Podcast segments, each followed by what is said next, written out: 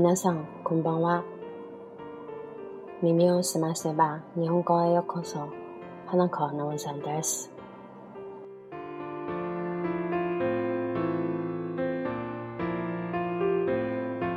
じゃあ、本番です。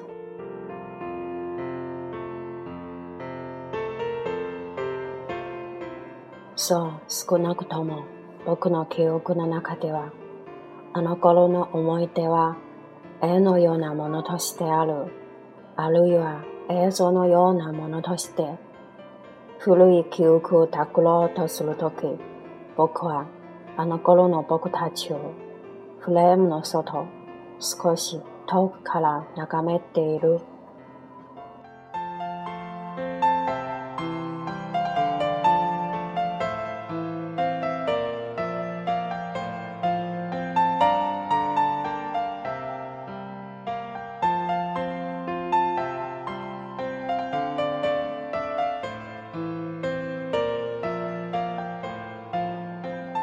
まだ11歳になったばかりの少年と同じくらいの背高のやはり11歳の少女。光に満ちた世界に二人の後ろ姿が当たり前に含まれている。その絵の中に二人はいつでも後ろ姿だ。そして少女の本が先に書き出す。その瞬間に少年の心のよけたかすかな寂しさを僕は思い出し、それは大人になったはずの僕を今でもほんの少しだけ悲しくさせる。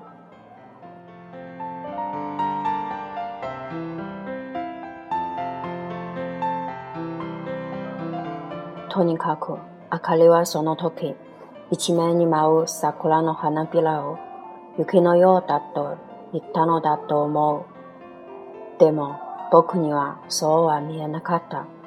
その時の僕にとっては、桜は桜、雪は雪だった。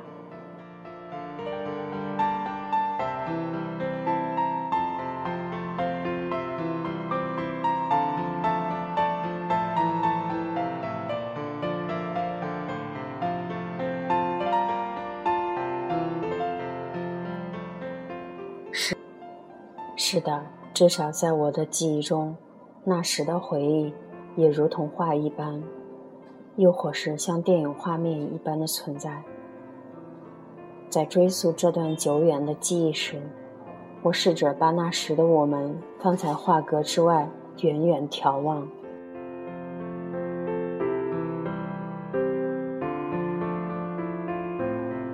一个刚满十一岁的少年，和一个身高差不多。也是十一岁的少女，在洒满阳光的世界里，两人的背影如此自然地融在其中。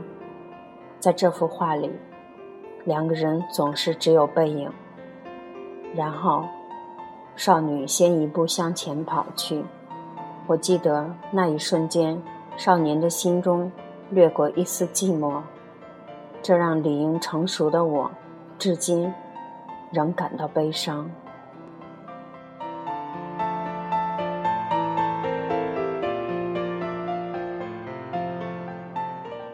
总之，我记得明里当时说过：“一侧飞舞的樱花花瓣，像雪一般。”但我当时并没有看出来，对当时的我来说，樱花就是樱花，雪就是雪。